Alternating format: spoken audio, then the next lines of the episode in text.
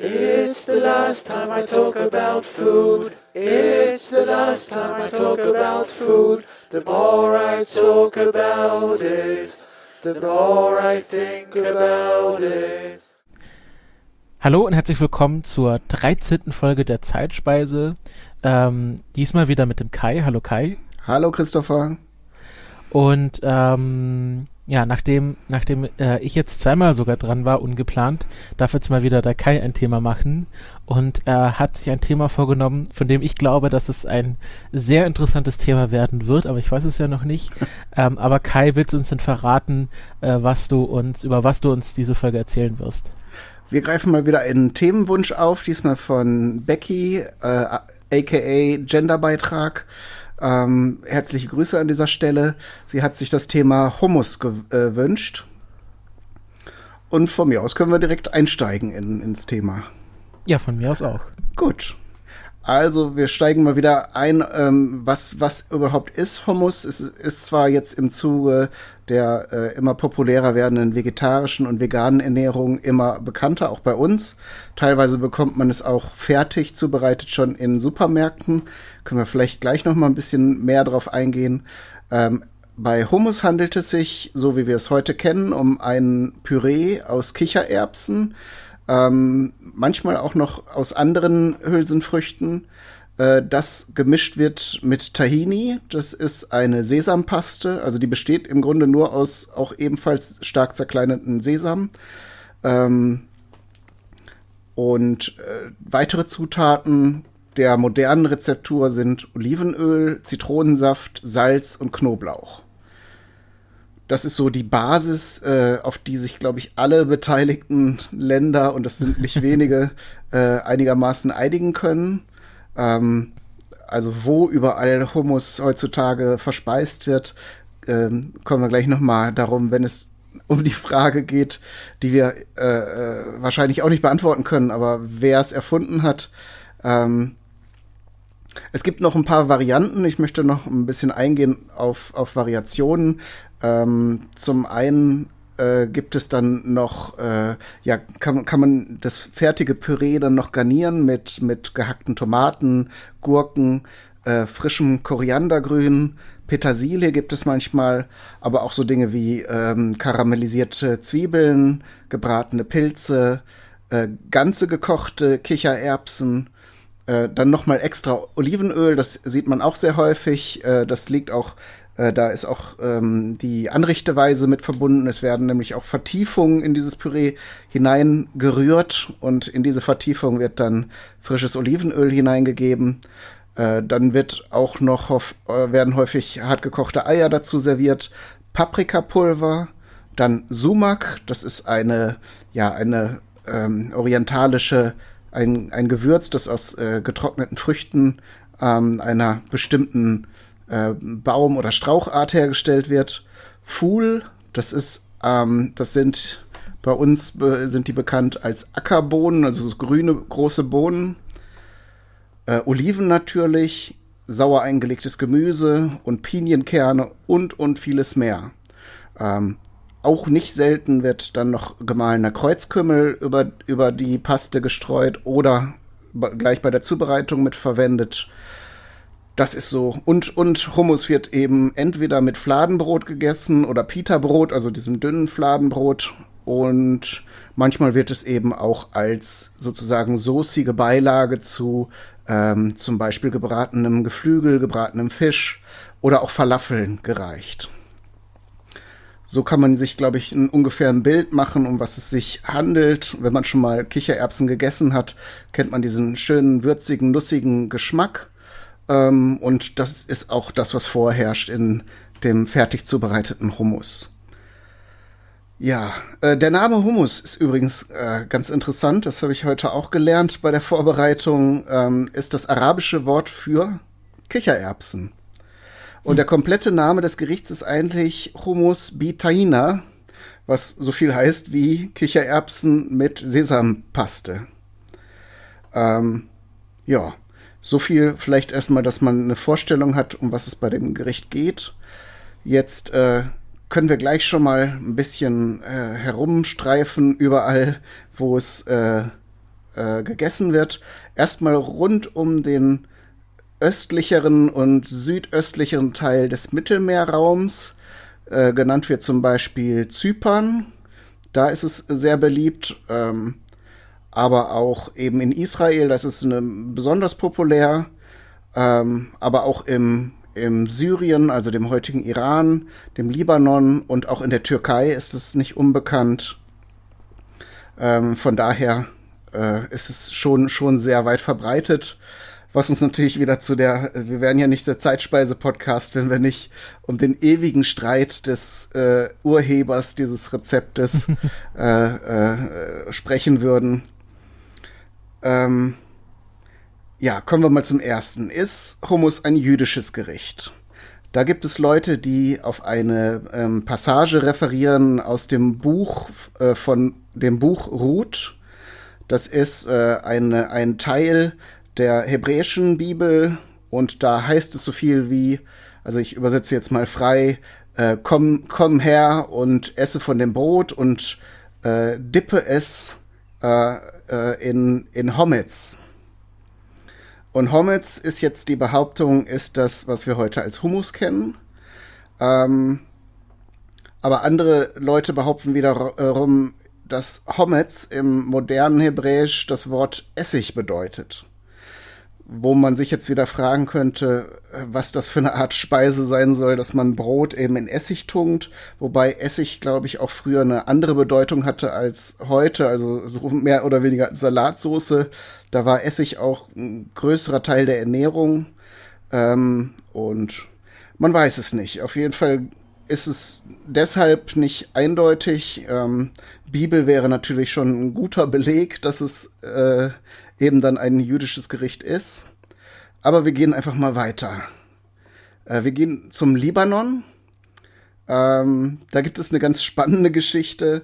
Äh, da hat im Oktober 2008 eine Reihe libanesischer Industrievertreter eine Petition an die Europäische Kommission gerichtet, um Hummus zu einer geografisch geschützten Spezialität erklären zu lassen. Also dass der Libanon offiziell als Ursprungsland äh, erklärt wird. Äh, allerdings haben sie bis zum Jahr 2009 nach beweiskräftigen Dokumenten für diese Forderungen gesucht. Äh, und dann passierte was ganz Schräges. Äh, dann hat ähm, der libanesische Tourismusminister Fadi Aboud im Jahr 2009 ähm, beschlossen, dass, dass sie eine andere Strategie angehen, nämlich sie machen einfach den größten Teller Hummus, äh, dass sie in das Guinness Buch der Rekorde aufgenommen werden und damit alle Fragen einfach aus der Welt schaffen. Äh, das Ziel wurde erreicht. Ähm, der Rekord wurde aufgestellt mit einem, mit einem Teller Hummus, der zwei Tonnen gewogen hat. Als Antwort darauf hat dann eine berühmte arabisch-israel israelische äh, Humosia, also so heißen die, die ähm, Imbisse, die sich tatsächlich äh, auf Hummus äh, spezialisiert haben in Israel, äh, dass sie eben einen Satellitenteller gefüllt haben mit einem Durchmesser von 6,5 Metern, ähm, der dann am Ende vier Tonnen Hummus enthielt der vor als letzte äh, Streitpunkt in dieser in dieser Abfolge haben den haben dann die Libanesen für sich entschieden mit einem Teller von der Größe von 10,452 äh, 10.452 Kilogramm von Hummus. Das ist gleichzeitig auch die die Zahl der Quadratkilometer des Libanons. Seit 2010 halten sie diesen äh, Rekord. Ähm, was natürlich jetzt letzten Endes nichts äh, darüber aussagt, ob sie das Gericht erfunden haben, aber sie sind auf jeden Fall sehr leidenschaftlich, was dieses äh, Gericht angeht. Ein amerikanischer ähm, äh, Historiker, der sich auf die ähm, vor allen Dingen arabische Küche spezialisiert hat, ähm, namens Charles Perry, äh, gibt dem Libanon tatsächlich aber auch äh, ähm, äh, gewissen, äh, gewisse Glaubwürdigkeit äh, dass, dass das vielleicht doch äh, was an sich haben könnte. Ähm, es, er hat verschiedene Theorien. Eine ist ähm, aber eher, dass das Gericht in Damaskus, in Syrien, äh, erfunden wurde. seine Begründung ist eben, dass die Art, wie Hummus serviert wird, äh, im, im ganzen Mittleren Osten ähm, in einer roten ähm, Lehmschale mit einer erhöhten Kante äh, stattfindet. Also da wird es serviert und dann wird das Hummus mit, ein, mit einem Stößel äh, kräftig durchgerührt und zwar so im, im Kreis, dass eben ähm, das Hummus einmal an der Seitenwand hochgedrückt wird und eben auch so eine Furche entsteht. Das hatten wir ja eben schon. Da wird dann oft äh, noch Olivenöl reingegeben. Es ist praktisch, dass, äh, dass man dann mit dem Brot gleich schon so am Rand sich etwas von der, von der Paste abstreifen kann. Außerdem ist es eben auch noch ein Nachweis, dass die, dass die, das Hummus die richtige äh, Kom äh, Konsistenz hat. Also was, weil es soll nicht zu hart, also nicht zu pastös sein, aber auch nicht zu flüssig. Ähm, und das soll wohl der Nachweis sein, dass es so genau richtig ist. Und diese Praxis oder diese Servierweise ähm, weist für ihn nach, dass es sich dabei um ein ja, gehobenes städtisches äh, Gericht handelt, nicht um ein ja, Gericht der einfachen Leute. Und darum schließt er daraus, dass das für die äh, türkischen Herrscher in Damaskus wohl zuerst bereitet wurde. Ähm, tatsächlich ist der erste geschriebene ähm, Beleg für das, das dieses Hummus bi Tahini ein ähm, Gericht aus Damaskus ist. Äh, aus dem 18. Jahrhundert gibt es da Quellen, die das bestätigen.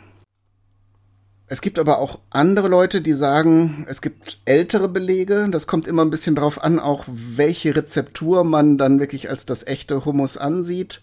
Ähm, denn eine, eine sehr bekannte und beliebte äh, These ist eben, dass es aus Ägypten stammt. Da gibt es nämlich in äh, Kochbüchern aus dem 13. Ähm, 13. Jahrhundert Belege in einem Buch namens Kitab Wasf al-Atima al-Mutada, äh, Aussprache ohne Gewehr, ähm, ist aber arabisch äh, und steht für die Beschreibung bekannter Gerichte. Und da wird ein, ein ähm, Gericht beschrieben aus kalten, pürierten Kichererbsen, die mit ähm, Essig, eingelegten Zitronen und weiteren Kräutern und Gewürzen äh, ähm, zubereitet wird da sagen eben viele, wie soll es denn Hummus mit, äh, mit Sesampaste sein, wenn überhaupt keine Sesampaste in dem Gericht enthalten ist und auch kein Knoblauch. Also man, da, da wird dann eben daran gezweifelt, weil es eben nicht das Rezept ist, das man heute in dieser Form kennt. Außerdem äh, sagt er, dass ähm, es eher typisch war, dass die Ägypter ähm, syrische Rezepte übernommen haben in ihre Küche als umgekehrt. Also könnte der Ursprung tatsächlich in Syrien liegen und nicht in Ägypten. Man, man kann auch noch mal anders herangehen, also erstmal auch um zu überlegen, wie alt das Gericht äh, sein kann. Ähm, denn zum Beispiel die Zitronen erreichten den Mittleren Osten erst äh, im Jahr 700. Während, während die Kichererbsen tatsächlich äh, eine der ersten Hülsenfrüchte gewesen sein muss, die überhaupt kultiviert wurden, da spricht man von Jahren, äh, äh, dass sie etwa 10.000 Jahre bereits äh, angebaut werden. also von daher ist auch, steht auch außer Frage, dass man vielleicht jemals da den Ursprung äh, erkennen wird, weil ja, äh, Kichererbsen gibt's halt schon super lange und die Idee, sie zu kochen und dann zu zerrühren, äh, ist jetzt auch, hat nicht so die Schöpfungshöhe, würde man heute sagen. Da kann man sich eher darüber streiten, welche Zutaten noch dazugehören müssen, damit es eben das Gericht ist, um das es heute geht. Genauso beim Knoblauch, der ist so alt wie die ägyptischen Pyramiden oder noch älter, also so lange ist er mindestens bekannt, wenn nicht noch länger. Ähm, also man könnte es jetzt an den, sozusagen an den äh, Zitronen festmachen. Auch die, auch die Tahini, die Sesampaste, äh, wird bereits im 13. Jahrhundert in arabischen Kochbüchern erwähnt und ist verm vermutlich noch älter. Also ja, also ich glaube, das Hauptproblem hier ist, dass wahrscheinlich Hummus älter ist als jeder Staat, ähm, der zurzeit existiert. Genau. Und somit gar nicht also äh, wahrscheinlich irgendwie, also wenn man das ganz runterbricht, drei Leute haben sich vor 10.000 Jahren zusammengesetzt, also so wird es wahrscheinlich nicht passiert sein, aber selbst wenn es so passiert wäre, ähm, hätten gleichzeitig quasi in, einem, in einer Küche Hummus erfunden und zufällig sind jetzt diese drei Leute heute äh, irgendwie Vorfahren von Juden, Syrern und äh, Ägyptern. Ähm, also kann man, äh, ich glaube, das, das ist einfach nicht nur, weil man es sich weiß, sondern einfach, weil äh, es schon so alt ist, dass, dass man einfach gar nicht sagen kann, der Erfinder war irgendeiner Nationalität oder Ethnie angehörig. Oder die Erfinderin. Selbst oder wenn es nur eine gäbe. Man kann es auch anders noch sagen, also so gerade Staaten wie Israel sind ja jetzt auch nicht so alt, so dass man sagen kann, das war eh alles im Fluss. Die Menschen in dieser Region waren sowieso sehr viel unterwegs äh, ja. dass man das an heutigen Nationalitäten festmachen möchte, hat sich ja kulturelle, politische und auch ja so lokal äh, patriotische Gründe. Ähm, ist aber, glaube ich, in dem Sinne Blödsinn. Und so findet man in diesen, Histor äh, diesen Aufzeichnungen über die Geschichte des Gerichtes immer wieder auch Leute, die sagen, Leute, ihr esst es alle gerne, lasst es doch gut sein dabei. Äh, ähm, es, es, es wollen halt alle irgendwie für sich beanspruchen, aber letzten Endes zählt doch, dass es einfach ein extrem leckeres Gericht ist. Genau. Es gibt ja auch einen sehr bekannten Dokumentationsfilm, der den Titel trägt Make Hummus Not War, ähm, der halt über die äh, verbindenden Elemente äh, des Hummus und nicht die trennenden Elemente des Hummus spricht. Also genau. Also politisch verbindende. Und ähm, ja, also wir werden, ich glaube, das wird man nie definitiv sagen können, wer das gemacht hat. Ist ja, also gerade in der Region, alles was, wir hatten das ja auch beim Döner, mhm. ähm, ist auch Thema beim äh, Gyros, äh, beziehungsweise Gyros, ähm, also alles, was so in dem griechisch, äh, türkisch, äh, äh, israelisch-arabischen Raum passiert, ähm, ist einfach sehr vielen Wandeln unterworfen. Also den Film Make Homers Not War hätte ich auch noch erwähnt. Wir können, ich habe eben auch noch den Trailer für diesen Film entdeckt. Äh, gesehen habe ich ihn leider nicht, aber da wird dieses Thema äh, nochmal sehr ausführlich ähm, ähm, dokumentiert. Äh, ist bestimmt ein sehr spannender Film. Äh, wer, wer sich also noch intensiver mit der Thematik befassen möchte, kann da mal reinschauen. Und Becky hatte mir noch äh, einen Auszug aus einem Buch geschickt. Ähm, müsste sie mir auch, glaube ich, nochmal ich weiß nicht, ob sie die Quelle genannt hatte, das könnten wir nochmal verlinken. Es wird im Zusammenhang mit Hummus und vielleicht auch typisch leider für diese Region rund um Israel dann auch häufig von Humuskriegen gesprochen. Äh, da wäre einmal eben diese Geschichte mit dem Libanon äh, und diesen Rekordversuchen und auch diesen, äh, dieser Petition an die EU-Kommission. Es gibt aber auch im kleinen Maßstab, äh, ist Hummus, glaube ich, einfach eine Sache, über die man sich gerne streitet. Äh, nicht immer auch in so einer verbitterten und ernsthaften Weise. So steht in diesem Buch zum Beispiel auch, dass es unter, äh, unter den äh, Juden in, in Israel ähm, auch üblich ist, dass man sich darüber streitet, welches jetzt das beste äh, Hummuslokal ist. Also Humosia heißen sie dann. Äh, und da kann es also durchaus heiß hergehen und es wird bis ins kleinste Detail gesprochen äh, darüber, was, warum das jetzt nicht stimmt, was der andere behauptet. Ähm, und äh, ja, also von daher, man kann natürlich, hat jeder seine Vorlieben über Gewürze, über auch die Konsistenz. Der, der eine mag es eben etwas feiner, der andere mag es etwas vielleicht, so wie, wie bei der Erdnussbutter auch, ne? Die einen mögen diese creamy, die anderen mögen vielleicht mit so ein bisschen, mit so ein bisschen Crunch drin noch. Da gibt es sicher dann auch die verschiedensten Varianten, äh, obwohl die Grundzutaten gleich sind, die dann nochmal ausschlaggebend sind für den Einzelnen. Ja, ist ja auch, also ich glaube, wir könnten mal eine ganze Folge über so ähm, Streitpunkte im Essen machen. Also zum Beispiel Haut auf dem Kakao, ja oder nein. Ähm, ja. Stückchen im Orangensaft, ja oder nein. Ähm, ich glaube, diese, diese, diese äh, Bi, äh, also diese, diese Streitpunkte, wo so zwei verbitterte Seiten mehr oder weniger ernst, äh, meistens hoffentlich sehr spaßig drüber streiten, ist nochmal ein Thema für sich. Also ähm, da, da gibt's ja, gibt's ja unendlich viele Sachen, worüber man sich mal beim Essen streiten kann. Also irgendwie auch Leute, die sagen, hm, keine Stückchen im Joghurt oder Stückchen im Joghurt. Genau. Ähm, Oder was ich hier neulich mit, äh, mit dem Aristocats von, vom Sunday Morning Podcast äh, immer wieder scherzhaft aufgreife, ist der Streit über die Frage, ob man auf ein Brötchen mit Nutella, ob man da Butter drunter sch äh, schmieren darf oder nicht. Ja, oder ob man überhaupt den Deckel nimmt oder der, den Boden vom Brötchen lieber. Ja, sowas auch. Also da kann man, also wenn man sich streiten möchte, und ich denke mal, wenn es halt so scherzhaft ist wie in diesen ja. Fällen, äh, ist es ja auch eine, eine, eine witzige Sache. Also solange das nicht in so einen verbitterten Konflikt ausartet, ähm, ist das ja alles cool. Ich muss mal kurz hier eine Tangente machen. Äh, ich habe heute einen sehr lustigen Podcast über Margarine gehört, ähm, wo es darum ging, dass, ähm, dass eine Familie aus Wisconsin, der ich, und äh, die Wisconsin hat eine sehr große milchproduzierende Industrie und deswegen war der Vater immer sehr gegen Margarine und für Butter. Mhm. Und erst nach dem Tod des Vaters hat die Mutter dem Sohn gebeichtet, dass sie in die beliebten Weihnachtskekse, die sie jedes Jahr zu Weihnachten der Familie backt, äh, Margarine reintut und deswegen die so gut schmecken. ähm, das fand ich sehr schöne Geschichte. Ich werde den Podcast auch verlinken, damit man sich das selber anhören kann. Ähm, fand ich auch sehr lustig. Ja, und da fällt mir ein, in Italien gibt's doch auch die, in Norditalien gibt's die Butter, äh, Produz äh, Buttergerichte mit Butter, weil da eben viel ähm, äh, Viehwirtschaft betrieben wird und im Süden herrscht dann eher Olivenöl vor. Äh, da gibt es ja. sicher auch nicht wenige Streitfälle, äh, was jetzt in irgendein Gericht wirklich reingehört.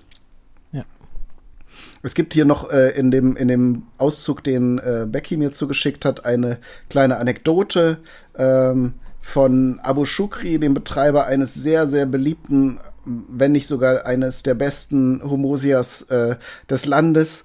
Ähm, der äh, eines Tages feststellte, dass auf der gegenüberliegenden Straßenseite ein weiteres äh, Abu Shukri eröffnet hat mit dem einem kleinen Schild, das sagte äh, wir sind umgezogen. Dies ist der wahre Abu Shukri. ähm, der Newcomer entpuppte sich dann als sein Schwiegersohn, der vorher bei ihm als Kellner gearbeitet hat. Ähm, kurz darauf äh, hing dann an seiner Tür das Schild, wir sind überhaupt nicht umgezogen. Das ist, das hier ist das echte Abu Shukri.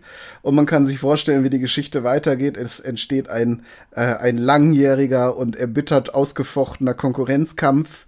Äh, die Geschichte nimmt aber, also das Stichwort ist auch hier wieder Humuskriege. Ähm, die Geschichte nimmt aber ein schönes Ende. Äh, nach, nach vielen Jahren des erbitterten Streites ähm, kam es dann schließlich zur Versöhnung zwischen den beiden. Ähm, und daran ist wohl angeblich eine äh, berühmte große Lebensmittelkette im Land äh, ähm, äh, beteiligt, weil, also die hat ähm, abgepacktes, fertiges Hummus im Supermarkt verkauft ähm, und hat da eine Fernsehkampagne damit verbunden ähm, und hat dann eben diesen Streit mitsamt der Versöhnung der beiden ähm, äh, als, als sozusagen als Werbekampagne aufgezogen. Das ist sehr lustig. Ja, von daher, es gibt immer einen, einen Weg äh, da aus diesen Konflikten heraus. Ähm, du hast, machst ja gerne auch äh, in den Sendungen so popkulturelle Referenzen. Das wollte ich diesmal ja. auch machen und da fiel mir aber nur ein, der Film äh, Leg dich nicht mit Sohan ein, mit Adam Sandler, wo er einen israelischen Geheimagenten spielt, der aussteigt, äh, um dann in den USA zu, äh, ein Friseur zu werden. Und ähm, ich erinnere mich an sehr, sehr viele Szenen, wo eben Hummus eine Rolle spielt, aber dann eben auch in sehr, sehr übertriebener Art. Ich glaube, äh, ich konnte es jetzt nicht mehr überprüfen, dass er das sogar sich in die Haare geschmiert hat. Auf jeden Fall äh, steht immer so eine große Dose Hummus überall rum. Äh, äh, natürlich neben dieser Limonade. Äh, Fitzi Bubble, ich weiß es nicht mehr genau, wie die hieß. Ähm, äh, ja, äh, leg dich nicht mit Zohan an, wird auch von Becky immer sehr empfohlen und ich glaube, ich komme nicht drum herum, diesen Film irgendwann mal auch zu sehen. Musst auch wenn er mit Adam Settler ist. ja, ist auch grenzwertiger Humor, weil er dann, äh, dann auf gewisse Weise in seinem Friseursalon äh, die älteren Damen für als Kunst, Kundschaft für sich gewinnt. Aber das führt an dieser Stelle zu weit. Ähm, ja, ähm, ich schätze mal, da du ja ein sehr, sehr guter Bekannter von Becky bist, äh, hast du auch schon ähm, Hummus gegessen. Oder? Äh, ich habe, ich habe schon sehr oft Hummus gegessen tatsächlich. Ähm, ich habe auch Hummus schon öfters selber gemacht. Ähm, ich habe dabei das Rezept aus The Joy of Cooking verwendet ähm, The Joy of Cooking ist ja so die amerikanische Kochbibel. Die hat mir tatsächlich meine Tante, die schon länger in den USA wohnt, mal zum Geburtstag geschenkt. Mhm. Als ich, äh, äh, ich hab, war bei ihr und dann habe ich dieses große Buch gesehen, fand ich sehr spannend und dann hat es mir tatsächlich zum Geburtstag geschenkt. Ähm, das ist, ähm, ja, das ist auch einfach zu machen. Ähm, oder relativ einfach zu machen. Man muss halt irgendwie, äh, also wenn man es quasi sehr einfach macht, kauft man halt Kichererbsen in Dosen, die schon voreingeweicht sind ähm, äh, tut ein bisschen Tahini dazu. Das hält sich ja auch ewig, also da kann man immer mhm. so, also bis man so eine Dose Tahini aufgebraucht hat, gehen da schon ein paar Jahre ins Land. Ähm, und äh, das ist, das ist geil. Also das ist so wirklich so, schmiert man sich aufs, auf die Pita oder isst, isst sie einfach nur löffelweise oder ähm, macht doch irgendwie ein Fleisch dazu. Ähm, das ist wirklich sehr gut. Äh, es gibt auch in Tübingen, wenn man mal in Tübingen ist, ein Restaurant, das oder Bistro oder Stehkaffee, ähm, das nennt sich einfach nur Kichererbse. Mhm. Und äh, die machen hauptsächlich ähm, Kichererbsenprodukte in allen Formen. Also man kann da so einen Teller kaufen, äh, so, gibt dann einfach einen äh, Hummusteller, wo sie dir dann so eine Schicht Hummus drauf schmieren und dann kriegst du da irgendwie gegrilltes Gemüse dazu und eine, und eine Pita. Die machen auch Falafel-Sandwiches und äh, auch noch andere ähm, arabisch-israelische äh, Gerichte. Ähm, das ist sehr gut. Ist auch, glaube ich, rein vegan das Restaurant. Also ist auch ausgezeichnet als veganes Restaurant. Wenn, wenn sowas, wenn jemand sowas am Herzen liegt, kann ich nur empfehlen. Und mhm. ähm, ich habe ja jetzt, ich war am Montag bei der Becky und äh, da hat sie Hummus gemacht nach Rezept von Otto Lengi. Das ist ja anscheinend ein sehr bekannter israelischer Koch, glaube ich. Ich will jetzt nichts Falsches sagen. Ich kenne nur den, den Namen und seine Kochbücher. Ähm, und äh, bei Otto Lengi ist es so, der empfiehlt, dass man am Ende nochmal einen Schuss Eiswasser in den Hummus tut. Mhm. Und das äh, ist, äh, zahlt sich irgendwie aus. Also irgendwas passiert da, dass der Hummus besonders ja so cremig wird und schön so geschmacklich auch äh, sich voll entfaltet. Mhm. Sehr spannend. Werde ich auf jeden Fall auch mal ausprobieren. Aber, aber ich habe gehört, dass, dass bei dir Hummus ja fast schon einen, einen festlichen Charakter in, in deinem Jahreskreislauf einnimmt. Ja, zumindest seit zwei Jahren. Ich weiß gar nicht mehr, wie wir dazu gekommen sind. Ich hatte es ja am Ende der vorletzten Folge auch schon erwähnt.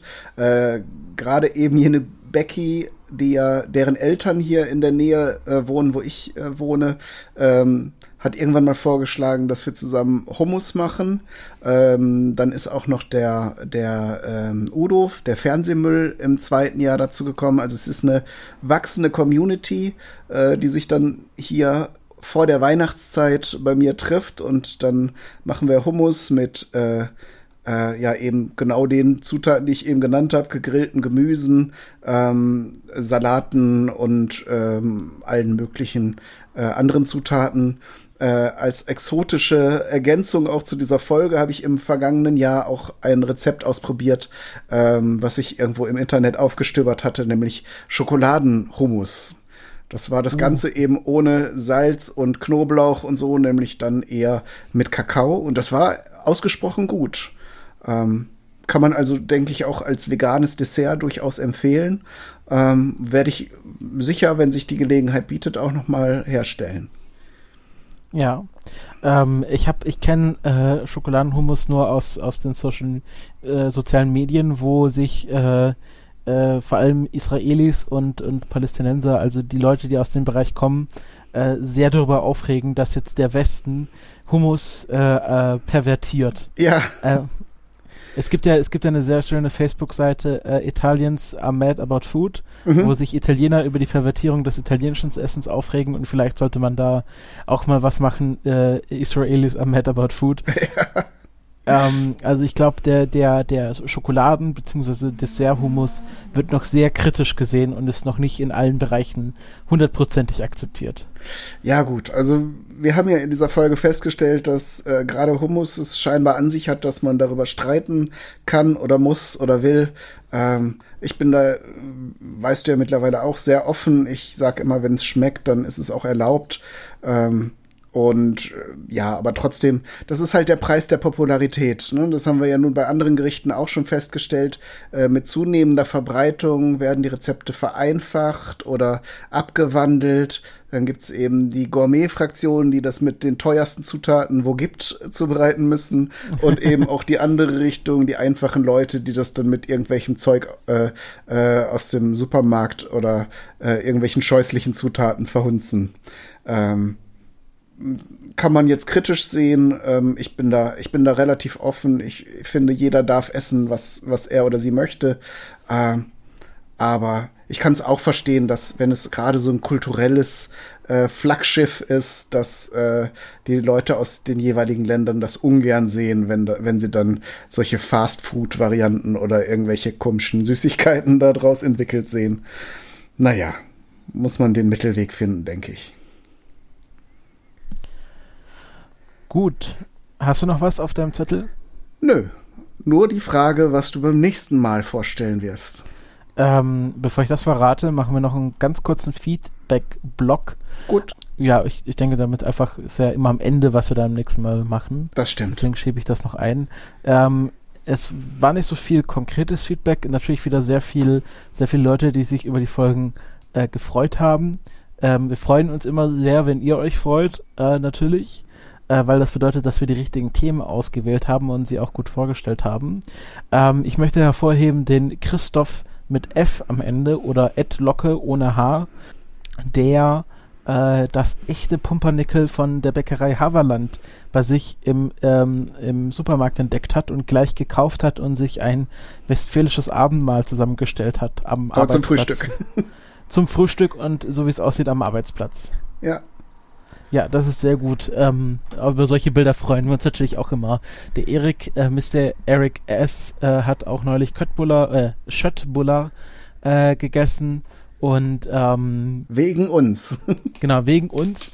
Und ähm, ein, es gibt eine immer größer werdende Fraktion, die bei uns äh, spätestens montagsabends digital auf der Matte steht und fragt, wann die nächste Folge doch kommt. Ja. Wir können, wir können sagen, wir, also wir, wir bemühen uns natürlich immer, dass sie montags veröffentlicht wird. Das hat jetzt bei der letzten leider nicht ganz geklappt weil ich montags bis äh, 1 Uhr nachts im Zug saß und ähm, ihr kennt ja das Internet der Deutschen Bahn und äh, Dienstag hatte ich den ganzen Tag Uni und dann war es auch schon auf einmal Mittwoch und ich dachte mir, huch, wo ist die Zeit hin? Und dann habe ich schnell die Folge veröffentlicht. Ähm, wir können, wir können mal so ganz grob ankündigen, dass wir den Wochenrhythmus jetzt keine zwölf Monate im Jahr durchhalten werden und dass es ähm, in der Zukunft äh, sogenannte Pausen geben wird. Wir nennen das jetzt einfach mal Staffelpausen, ähm, wo wir dann nicht jede Woche kommen, sondern vielleicht mal irgendwie ein paar Wochen nicht senden. Ähm, das hat dann einfach organisatorische Gründe und auch wenn wir immer ein paar Folgen hintereinander aufnehmen, ähm, ist das doch immer ein sehr großer Zeitaufwand und manchmal lässt sich das einfach nicht arrangieren. Deshalb, ähm, wir kündigen natürlich die größeren Pausen auch vorher an, aber ähm, bitte erwartet jetzt nicht, dass wir jetzt äh, 12, äh, 52 Folgen im Jahr immer veröffentlichen werden. Außerdem gibt es Lösungen. TJ beschreibt zum Beispiel, dass er aus lauter Verzweiflung, dass das jetzt am vergangenen Montag nicht geklappt hat mit der Folge, äh, alte Hobbykoch-Podcast-Folgen angehört hat, oder eine zumindest. Ähm, da habe ich natürlich auch nichts gegen. Da gibt es ja mittlerweile so fast 250 Folgen. Äh, und falls ihr die nicht alle kennt oder einige schon nicht lange nicht mehr gehört habt, könnt ihr da ja mal reinhören. Äh, ja, sehr schön. Ähm, genau, ist ja nicht so, als würden wir anderweitig nicht genug Podcasts produzieren. Und ähm, ja, das soll es vom Feedback-Blog gewesen sein. Ähm, wir bedanken uns auch bei allen Leuten, die uns immer Vorschläge einreichen. Die packen wir immer ganz brav in unser Trello und äh, arbeiten die nach und nach ab. Und äh, da könnten wir auch noch mal ein paar nennen, ne? Äh, ich, ich schau mal gerade, ob ich welche parat Der Ayuvo, der Ayuvo tut sich da immer mit so einer Sammelbestellung hervor. genau. Ähm, äh, Lapskaus zum Beispiel ist geplant, ähm, könnte also bald anstehen. Der Ayuvo, der kramt auch immer Sachen aus, die ich gar nicht kenne. Zum Beispiel Schlesisches Himmelreich oder Tollatsch. Das sagt mir überhaupt nichts. Genau. Vestibur bestellt Königsberger Klopse. Ja, das sei erstmal so exemplarisch genannt, dass wir, äh, um zu beweisen, dass wir bei euch sind, dass wir euch zuhören ähm, und dass wir auf jeden Fall auch zusehen, dass wir diese Sachen dann irgendwann behandeln werden. Genau. Ähm, ich, wir ähm, arbeiten uns auch an, an, der Liste ab, denn schon in der nächsten Folge wird es wieder einen äh, HörerInnenwunsch geben, nämlich vorgeschlagen von der Vera und dem Karl Backhaus. Äh, Klaus. Klaus. Klaus, ich, ich sehe abends K gesehen. Äh, ja. Das tut mir leid, Klaus Backhaus. Alles tut mir gut. leid. Mea culpa maxima. Ähm, ich werde über die Kartoffelchips reden. Chipse, ähm, Crisps, wie man sie auch in Großbritannien nennt. Ähm, genau, die, die dünn geschnittene Kartoffelscheibe ähm, werde ich euch vorstellen in der nächsten Folge. Und bis dahin bedanke ich mich fürs Zuhören und äh, bis zum nächsten Mal. Tschüss. Tschüss. Eat my arms with mayonnaise. Eat my legs with ketchup. And invite friends around to taste my ass.